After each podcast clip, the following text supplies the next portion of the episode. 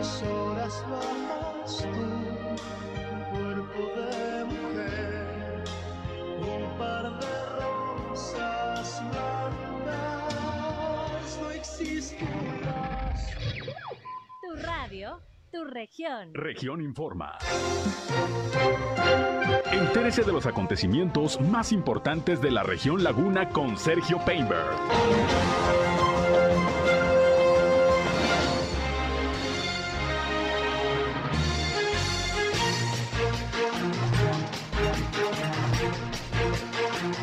Bienvenidos, ¿qué tal? ¿Cómo están? Muy buenas noches, un gusto, un placer saludarles aquí en nuestra tercera edición informativa de Región Informa por el 103.5 de frecuencia modulada Región Radio, una estación más del grupo Región, la Radio Grande de Coahuila. Yo soy Sergio Peinbert y les saludo como todos los días a través de esta frecuencia en este ya jueves, jueves 17 eh, de noviembre del año 2022. Les invito a que se queden con nosotros, vámonos a la información.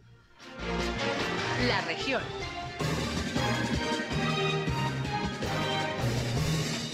El día de hoy el gobernador de Durango, Esteban Villegas, estuvo en Gómez Palacio, tuvo varias actividades de las que les voy a informar en estos momentos, pero por la mañana ofreció una rueda de prensa a los medios de comunicación aquí de la comarca lagunera, donde habló de dos temas principalmente, el de la inversión eh, económica, la llegada de nuevas empresas aquí a la laguna de Durango y también cómo quedó el presupuesto federal para el estado el próximo año. Vamos a escuchar lo que anunció sobre nuevas inversiones que se van a establecer en esta región en eh, dos meses. Dijo que lleva apenas la administración y se ha hecho un trabajo de promoción económica importante. Esto dijo Esteban Villegas sobre este tema. Queremos compartirles que traemos varios proyectos ya para la comarca lagunera de inversiones que van a empezar a llegar, unas que ya están y que vamos a dar a conocer de manera oficial unos días más y otras que van a empezar a partir del próximo año. Pero les voy a pasar la lista, pero hay una empresa estadounidense, Irving, que va a invertir en la laguna 8, 120, va, va a generar 120 empleos y son 8 millones de dólares lo que se van a invertir. Hay otra que se llama, que ustedes la conocen, Siete Lenguas, que es 17 millones y va a generar 1.100 empleos más. Hay otra empresa también de Estados Unidos que va a invertir 45 millones de dólares y va a generar 500 empleos. Hay otra también estadounidense de 5.7 millones de dólares y va a generar otros 120 empleos. Y hay un autosistemas de Torreón japonés que va a invertir 7 millones de dólares y va a generar 1.700 empleos nuevos, lo que nos lleva a una suma de lo que ya tenemos amarrado con Durango, con la laguna, estamos hablando solamente de la laguna, para el próximo año poder crecer 3.540 nuevos empleos en la comarca lagunera. Esto quiere decir que estamos empezando con el pie derecho. Hay otra empresa eh, que también vamos a dar a conocer la semana que entra, que va a generar DAOs 2.000 empleos, pero de esos 2.000 empleos, 500 son de alta tecnología. Esto quiere decir que son empleos mejor pagados que los de las maquiladoras, que nos queremos enfocar ahora a Bien, pues ahí empresas que ya se amarraron en cuanto a su instalación aquí en la comarca lagunera de Durango, una inversión global de 1.654 millones de pesos. 3.540 empleos es lo que se va a generar con estas inversiones. Y bueno, en el tema del presupuesto, Esteban Villegas dijo que a Durango no le fue tan mal en cuanto al presupuesto federal. Prácticamente hay un aumento de casi 4 mil millones de pesos con relación al presupuesto del año pasado. Además, dijo, pues de todas las bolsas que se podrán eh, eh, buscar para que se etiqueten recursos para proyectos que se puedan eh, salir adelante que se puedan establecer para Durango. Esto ya aparte del presupuesto como tal. Además de que destacó el hecho de que son 8.600 millones de pesos los que también se sumarán de presupuesto federal, claro, ejercido por la Federación del proyecto Agua Saludable para la Laguna. Esto dijo sobre el tema del presupuesto hoy también el gobernador Villegas. El presupuesto en el 2022 para Durango 31.248 millones de pesos. Para este año, con el apoyo y el esfuerzo de todos los diputados federales de Durango y de otros estados y de las gestiones que yo personalmente empecé a hacer antes de ser, antes de tomar protesta como gobernador, ustedes me vieron en México, lo logramos subir a 35.092 millones de pesos. Aumentó el 7% y vamos a tener 3.843 millones de pesos más que el año pasado. Esto viene en estas dos partidas que es todavía mucho mejor para el Estado, porque vienen esos 3.800 más en el ramo 28 que son participaciones y en el ramo 23 que son aportaciones federales. ¿Qué quiere decir esto? Que lo podemos manejar como el Estado le convenga, poder mover este, estos 3.800 millones de pesos. Bien, pues ahí el incremento presupuestal que este año tendrá Durango, de acuerdo al presupuesto federal del 2023. Por otra parte, hubo sesión de cabildo también ahí en Gómez Palacio, luego de terminada la gira del gobernador por ese municipio. Y bueno, pues ahí entre otras cosas, el Cabildo aprobó el informe financiero de la Administración Municipal correspondiente al mes de octubre. La sesión estuvo encabezada por la alcaldesa eh, Leticia Herrera. Y bueno, pues ahí se informó de lo que se ha estado haciendo para ahorrar recursos y también para mejorar los ingresos del municipio. Por lo pronto, la cuenta pública de octubre ya fue aprobada allá en Gómez Palacio. Hablando de recursos en Gómez Palacio, déjeme decirle que también en rueda de prensa la alcaldesa Leticia Herrera anunció que a través de la Tesorería Municipal y las direcciones del CIDIAPA y el CIDIAPAR, así como de Tránsito y Vialidad, se van a estar ofreciendo a los contribuyentes eh, una variedad de descuentos durante este mes de noviembre, lo que resta, pues en parte con motivo del Buen Fin, que ya inicia el día de mañana. Va a haber descuentos en impuesto predial, en adeudos de agua y también en infracciones. De acuerdo a lo que comentó el tesorero Carlos García, el beneficio que se va a estar brindando es la condonación de 100% en las multas y recargos a los que tengan adeudos de impuesto predial, teniendo estas acciones una vigencia hasta el 30 de noviembre. Por su parte, Francisco Escalera, titular del CIDAPA, dijo que uno de los apoyos que se dirigirá a los usuarios es que al crear un nuevo contrato solamente tendrán que pagar el medidor. También se estará aplicando un 50% de descuento a los usuarios domésticos y residenciales subsidiados mediante el programa peso por peso, que consiste en que por cada peso que pague el contribuyente se va a abonar otro peso a su saldo. También se va a participar eh, automáticamente al pagar los recibos en un mega sorteo que tendrá más de 130 eh, premios. Y bueno, pues ahí está parte de lo que se está informando sobre estos descuentos. Finalmente, la Dirección de Tránsito y Vialidad, a través de su director Eduardo Rangel, informó que a partir de este jueves 17 y también hasta el 30 de noviembre se estará aplicando un 50% de descuento en todas las infracciones actuales y rezagadas, ya sea por alcoholimetría o accidente. 50% de descuento también en las multas de tránsito allá en Gómez Palacio durante lo que resta del mes de noviembre. Todo esto por el buen fin. Y hablando del buen fin, déjeme le comento que esta tarde, alrededor de las seis, se puso en marcha el operativo de vigilancia con motivo de esta temporada comercial. Corporaciones de los tres niveles de gobierno estarán participando en la vigilancia en centros comerciales, en instituciones bancarias, en general en la ciudad, pues para evitar que vaya a haber robos, asaltos y que pues todo transcurra con un saldo blanco. Hoy César Perales, que es el director de Seguridad Pública Municipal aquí en Torreón, habló sobre este operativo. Vamos a escuchar lo que dijo el jefe policíaco César Perales.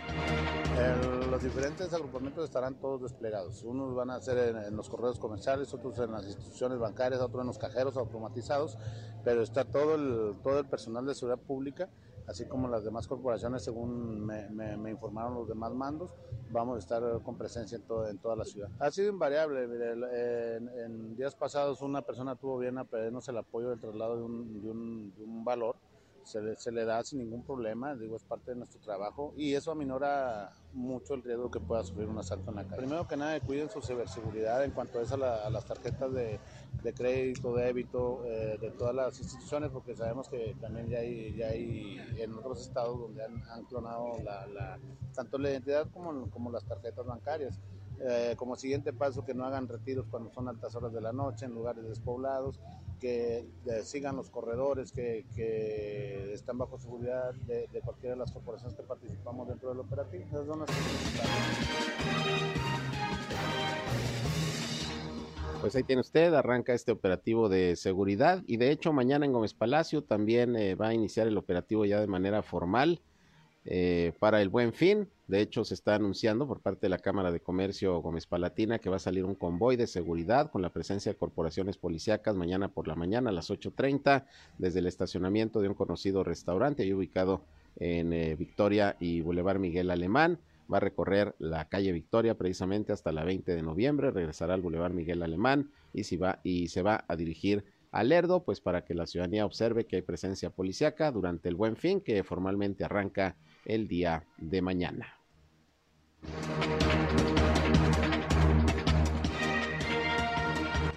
Bien, y por otra parte, hoy el alcalde Román Alberto Cepeda estuvo presidiendo una jornada, una jornada más de la brigada El alcalde en tu colonia, en esta ocasión allá en eh, Nueva California. Y bueno, pues ahí habló de que ya inició la colocación de las nuevas cámaras de videovigilancia y de los arcos detectores que se estarán instalando en las entradas y salidas de la ciudad. Dijo que la inversión en seguridad este año pues asciende a más de 300 millones de pesos y bueno, ya está este proceso en marcha, la instalación de toda esta infraestructura de inteligencia en materia de seguridad. Vamos a escuchar lo que sobre esto comentó el alcalde Román Alberto Cepeda esta mañana.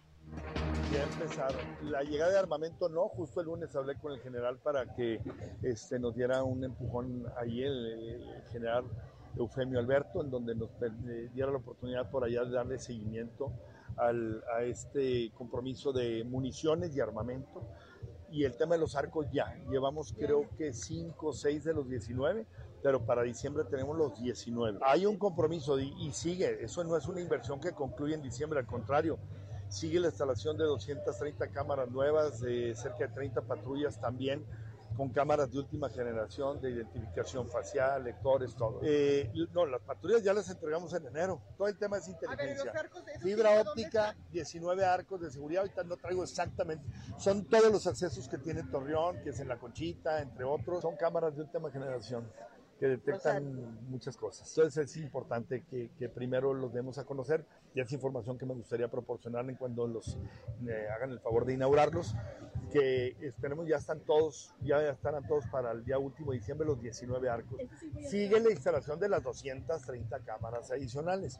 Eso no termina justamente en diciembre, va de manera paralela, pero por la dimensión de la inversión y de la infraestructura que tiene que ser con fibra óptica, entre otras cosas, bueno, se van a dar este, más adelante. La instalación es muy rápida, ahorita es la infraestructura y ya la instalación se da de manera muy rápida. Y algunos de ellos van a tener incluso una instalación adicional que ya la daremos a conocer en su momento, con más de casi 300 millones de pesos, en lo que fue en materia de inteligencia, capacitación, adiestramiento y educación.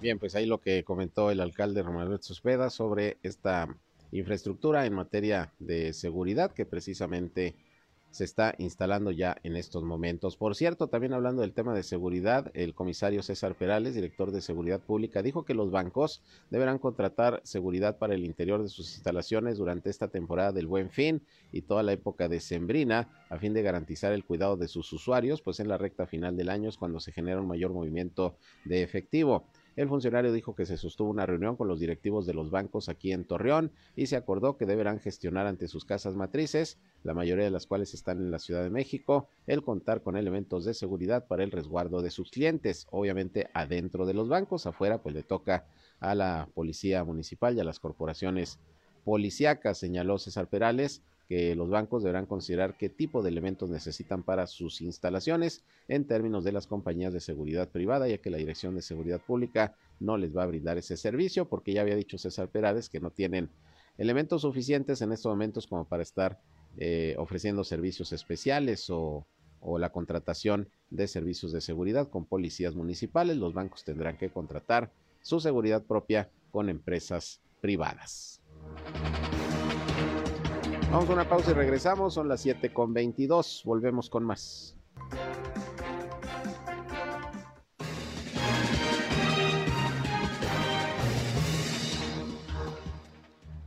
Bien, continuamos con más información, 7 con 27 minutos. Y bueno, como le dimos a conocer ayer allá en la ciudad de Saltillo, sostuvieron una reunión los dirigentes estatales del PRI, del PAN y del PRD aquí en Coahuila. Y bueno, pues ellos mismos declararon a medios de comunicación que inician las pláticas para lo que podría ser ya la conformación de una alianza PRI-PAN-PRD precisamente para las próximas elecciones en Coahuila, donde se va a renovar la gubernatura del estado y también lo que son las diputaciones locales, se va a renovar el Congreso estatal. Y bueno, pues esto ha generado diversas opiniones y uno de quienes habló al respecto hoy fue el alcalde de Torreón, Román Alberto Cepeda, quien reconoció que él continúa con aspiraciones a ser gobernador de Coahuila, pero bueno, pues ya esto lo definirá, dijo su partido.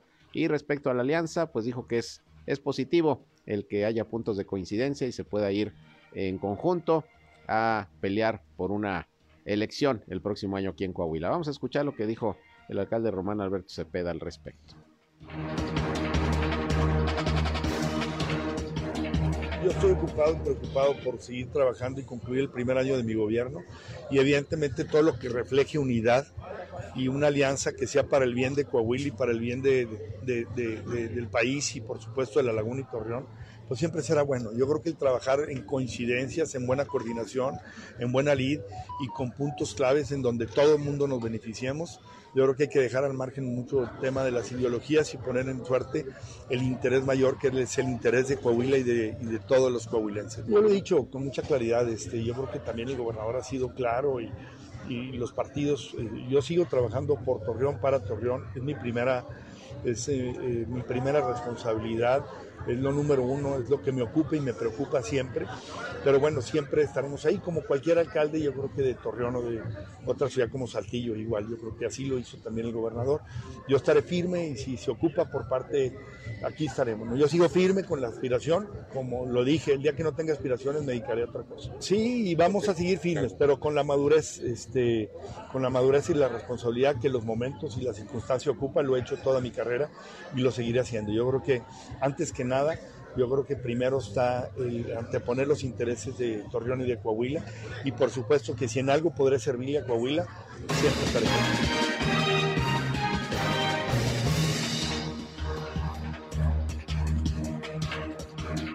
Bien, pues ahí la opinión del alcalde Román Alberto Cepeda sobre este tema de la conformación, posible conformación, que yo diría que prácticamente es un hecho de la alianza PRI-PAN-PRD para las elecciones de Coahuila. Y bueno, el alcalde va a cumplir ya su primer año de administración. El próximo 5 de diciembre va a presentar su primer informe de gobierno. Y bueno, el eh, director de Obras Públicas en Torreón, precisamente Juan Adolfo Bertrán, habló de cómo se ha estado trabajando en este año en materia de obra pública. Dice que son más de 200 obras las que se han venido desarrollando. Se concluyeron las que dejó eh, pendientes la pasada administración y bueno, pues a pesar de la elevación en los costos debido a la inflación, etcétera, pues se ha avanzado en materia de obras. Vamos a escuchar lo que dijo Juan Adolfo Humbertrap al respecto.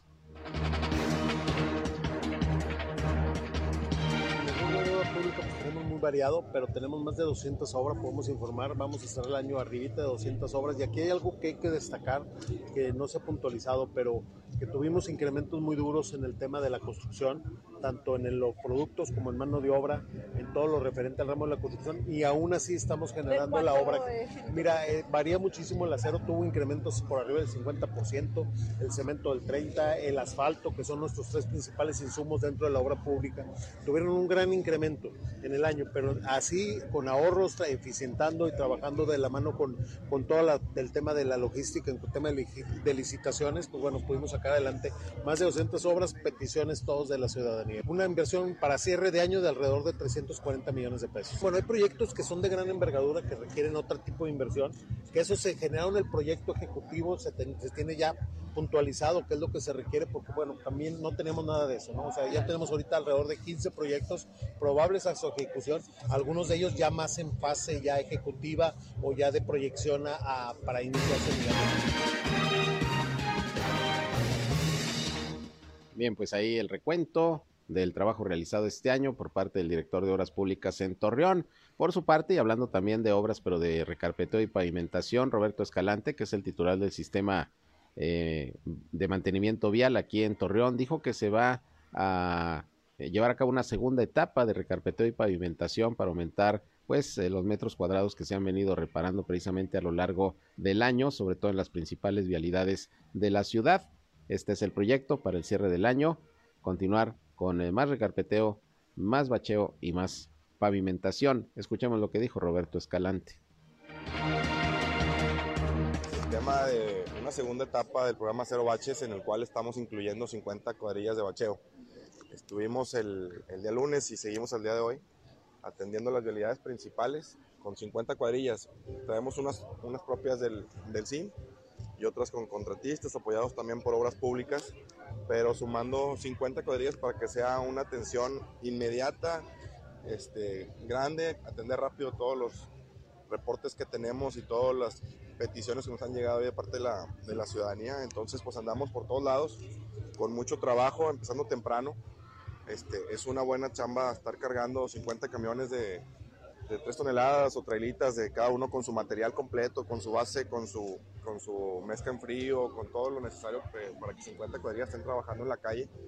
Entonces, em, empezando temprano a trabajar, hemos estado este, en Independencia, Revolución, Constitución, Periférico, Fundadores, Santiago 400, Rodríguez Triana, el Paseo del TEC, el Boulevard Laguna, este, pares viales, la prolongación Colón, la, prolongación Cuauhtémoc, este, muchas de las vías principales y no olvidando también los reportes ciudadanos, también de las 50 cuadrillas que traemos en la, en la calle, también unas cuantas, 10 eh, cuadrillas las estamos dejando para atender los reportes y no dejar de atender eso, entonces los, las cuadrillas se van a la calle, atendemos unidades principales y, y, cuando están en ese sector apoyan también a, a los reportes ciudadanos Mientras tanto, las 10 cuadrillas que están en eso atienden solamente los reportes ciudadanos. Sí, bacheo. Hemos intervenido el Independencia, el Constitución, el Revolución, el Periférico, el Santiago 400, Rodríguez Triana, Boulevard Laguna, Pares Viales, Prolongación Colón, Prolongación Cuauhtémoc, este, la Allende, la Juárez, la Ocampo, traemos una lista de, más de 50 vialidades que hemos estado atendiendo. Vamos a llegar a una meta de 25 mil metros cuadrados adicionales a los 115 mil metros cuadrados que ya llevamos al día de hoy.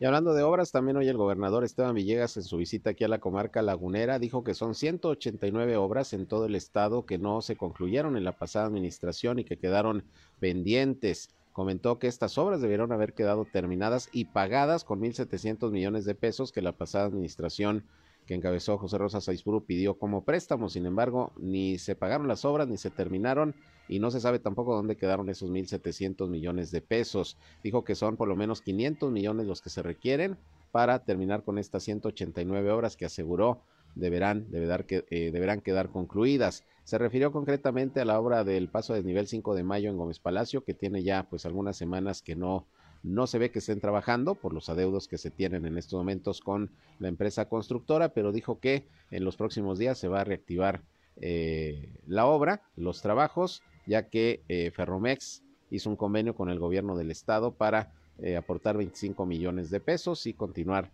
con los trabajos para terminar con esta obra, por lo menos en Gómez Palacio, que es una de las 189 que la pasada administración estatal dejó pendiente. Y la Procuraduría Federal de Protección al Ambiente asignó hace 15 días a la Reserva Ecológica de Peñoles en la comunidad de Los Cuatillos, en Cuencamé, allá en Durango, al oso negro que usted recuerda fue capturado a finales del mes pasado en el ejido Benito Juárez de Matamoros.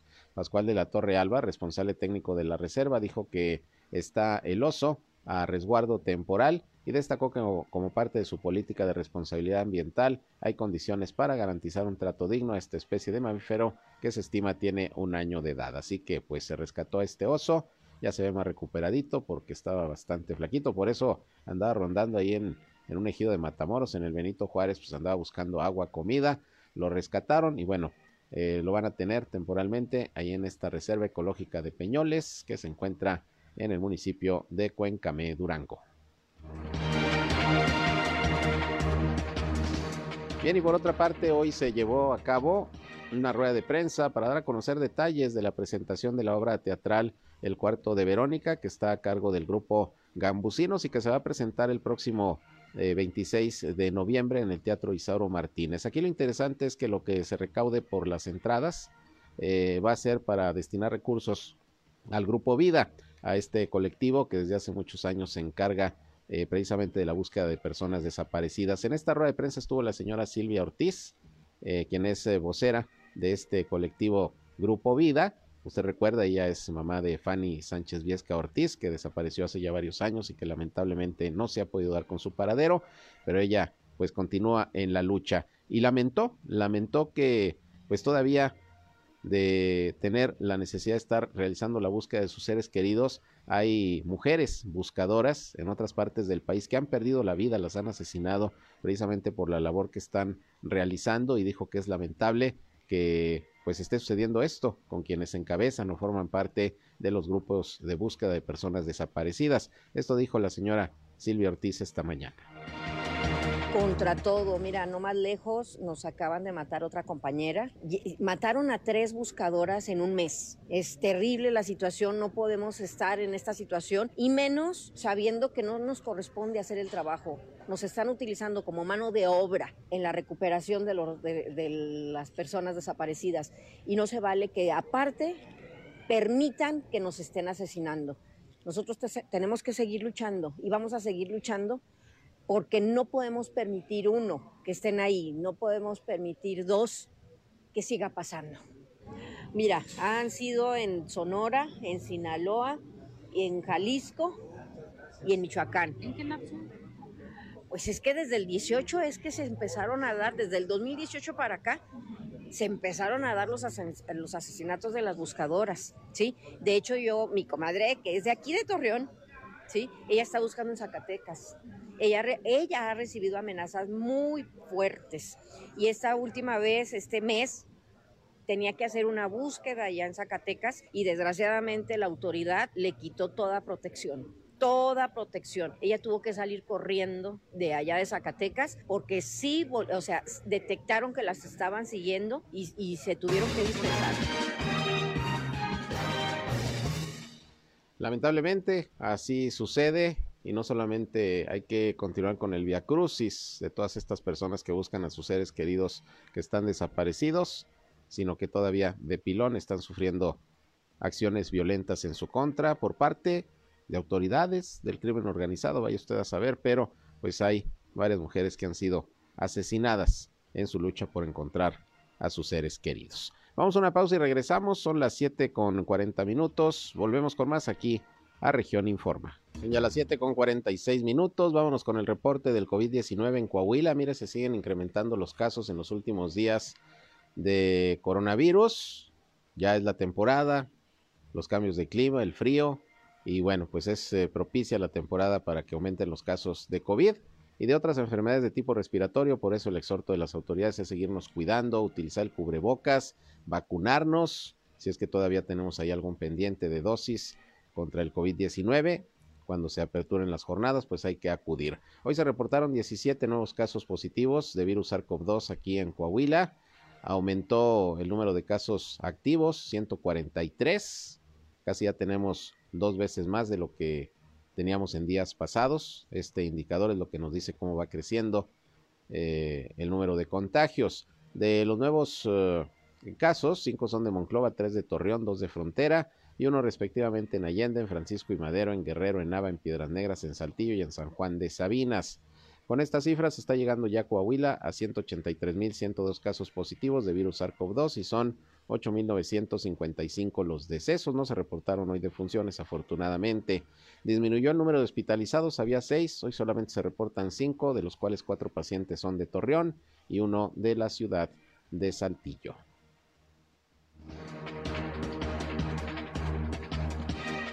Por otra parte, la Dirección de Servicios Públicos, que encabeza Fernando Villarreal aquí en la ciudad de Torreón, dio a conocer que se está llevando a cabo la reparación de todas las luminarias que desde 2019 por lo menos estaban eh, dañadas por accidentes viales. Eso de que chocan los, los vehículos y luego pues eh, no, no reparan las luminarias, los postes del alumbrado público. Bueno, Fernando Villarreal, que es el titular precisamente de servicios públicos, dijo que se mantienen acciones para reparar las luminarias en las vialidades principales de la ciudad que fueron dañadas en siniestros automovilísticos, le decía desde el 2019. Dijo que son 649 luminarias en total que se ubican a lo largo del municipio, que sufrieron algún desperfecto a causa de accidentes viales desde hace tres años y actualmente se está trabajando para eliminar el rezago. Dijo que la prioridad es rehabilitar las 213 luminarias que están ubicadas en las principales vialidades, de las cuales ya se han reparado 148, 213 de las 649 que se han dañado en accidentes viales. A la fecha dijo, se presentan avances en rutas como la carretera Torreón-San Pedro, en donde se han reparado ya un total de 44 luminarias de las 54 identificadas y bueno, pues es así como van trabajando para reparar todos estos arbotantes que en accidentes viales pues resultaron resultaron dañados. Hoy se llevó a cabo la ceremonia de premiación de los ganadores del concurso Pinta tu Música 2022 que organizó Radio Torreón y el ayuntamiento.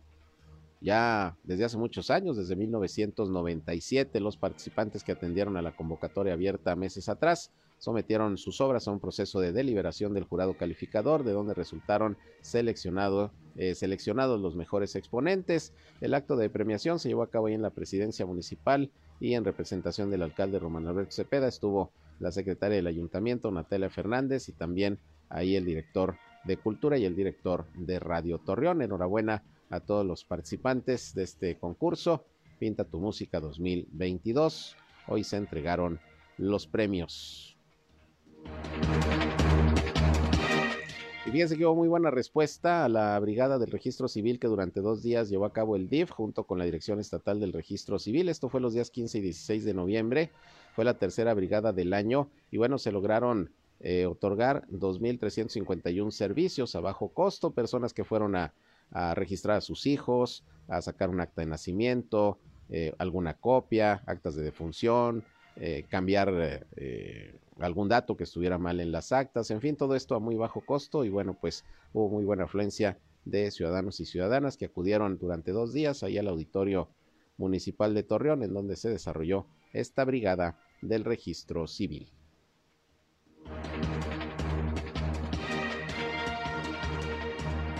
El país. Y este jueves el exgobernador de Chihuahua, Javier Duarte, fue vinculado a proceso como presunto responsable del delito de desaparición forzada de personas, de acuerdo a la Fiscalía, perdón, dije el exgobernador de Chihuahua, no, el exgobernador de Veracruz, Javier Duarte, César Duarte es el exgobernador de Chihuahua. Javier Duarte, de acuerdo a la Fiscalía de Veracruz, el exmandatario señalado de cometer el delito en agravio de una víctima identificada por las iniciales de LC. El caso se presentó por vía remota ante el juez de control y enjuiciamiento, donde se le impuso la medida cautelar de prisión preventiva de un año y se otorgaron seis meses para la investigación complementaria. Así que le achacan otro delito al exgobernador veracruzano Javier Duarte. Ahora se le acusa de desaparición forzada de personas.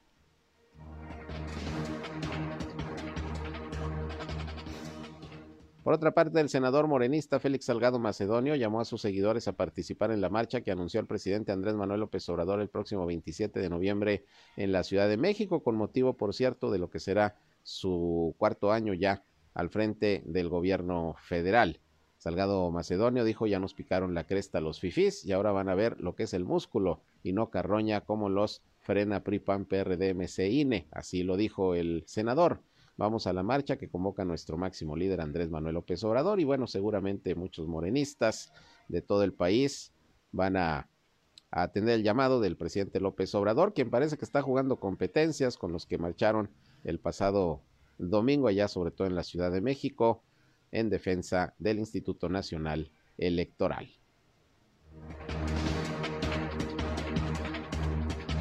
El embajador de México en la Asamblea General de las Naciones Unidas, Juan Ramón de la Fuente, afirmó que urge una reforma integral, democrática, incluyente y funcional del Consejo de Seguridad de la ONU. Dijo que la frecuencia acumulada de vetos y sus repercusiones ha permitido un renovado interés por la reforma del Consejo de Seguridad, que solo compete analizar y discutir a la Asamblea General.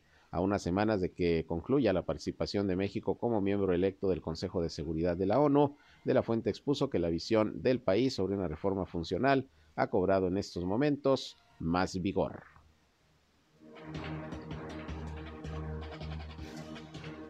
Y el presidente Andrés Manuel López Obrador contó por qué le echa la culpa a los expresidentes de México sobre la situación actual del país. Hoy, ya sabe, pues en la conferencia de prensa mañanera. El presidente López Obrador mencionó la anécdota que tuvo con un señor quien le pidió que ya no le echara la culpa a los exmandatarios Carlos Salinas, Ernesto Cedillo, Vicente Fox, Felipe Calderón y Enrique Peña Nieto, dijo el presidente. Un señor hace unos días en el avión me dijo, ya no le eche la culpa a los presidentes anteriores. No, ¿cómo? ¿Cómo no les voy a echar la culpa? Contestó López Obrador. ¿Cómo no voy a estar recordando lo que sucedió? Estaría yo negando el pasado y con amnesia por conveniencia, dijo, dijo López Obrador al hablar sobre todo de Salinas de Gortari y de Cedillo y acusó que ambos expresidentes priistas comenzaron a construir el PRIAN.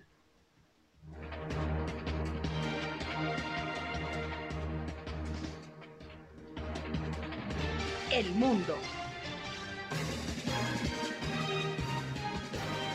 Por lo menos 21 personas murieron el jueves, este jueves, en un incendio en un edificio en el norte de la franja de Gaza, según informó el grupo Hamas que gobierna esa área. Se trata de uno de los hechos más mortíferos en Gaza, ajenos al conflicto palestino-israelí. El incendio estalló en el tercer piso de un edificio de tres niveles en el atestado campamento de refugiados Jabalilla, según indicó, Hamas. Eh, la defensa civil de Gaza, que es operada por Hamas o Hamas, atribuyó el hecho a contenedores de gasolina que habían sido almacenados en el edificio. De momento no queda claro cómo es que la gasolina prendió el fuego. Por lo pronto son 21 personas las que murieron en este incendio en dicho edificio. El presidente de los Estados Unidos, Joe Biden, calificó hoy a la presidenta de la Cámara de Representantes de Estados Unidos, Nancy Pelosi, como la líder de la Cámara más importante de la historia. Cuando pienso en Nancy Pelosi, pienso en dignidad, señaló el mandatario demócrata, quien aseguró que Estados Unidos tiene con ella una deuda de gratitud por su servicio, patriotismo y dignidad. Y es que, pues, como hubo elecciones, eh, Nancy Pelosi, a sus 82 años de edad, no se volverá a presentar para ser elegida como líder de la formación demócrata en la Cámara Baja, aunque sí va a mantener su escaño. Y el secretario general de la ONU, Antonio Guterres, ha pedido a las partes de la cumbre del clima de Egipto que dejen de echarse las culpas y pacten un acuerdo ambicioso y creíble sobre cómo financiar a los países vulnerables por las pérdidas y daños causados por el cambio climático. Es evidente, dijo, que se ha roto la confianza entre el norte y el sur, entre las economías desarrolladas y emergentes, y lamenta a Guterres que se advierte que no es momento de señalar con el dedo y hay que echarse la culpa nada más así porque sí, por lo que pide unidad en torno a un solo objetivo que es tratar de luchar por evitar el cambio climático. Bien, y hasta aquí llegamos con la información. Les agradezco su atención. Como siempre, este espacio de noticias, el resumen del día, el más completo de la radio aquí en la comarca lagunera, en región Informa. Por el 103.5 de frecuencia modulada Región Radio, una estación más del Grupo Región, la Radio Grande de Coahuila. Yo soy Sergio Peinbert, usted ya me conoce y mañana, mañana les esperamos en nuestras tres emisiones informativas ya en viernes. Gracias a Dios es viernes, el último tirón de la semana. Cuídese del frío, va a seguir fresquecito el día, la mañana también. Aquí les mantenemos informados. Pásenla de lo mejor. Muy buenas noches. Hasta mañana.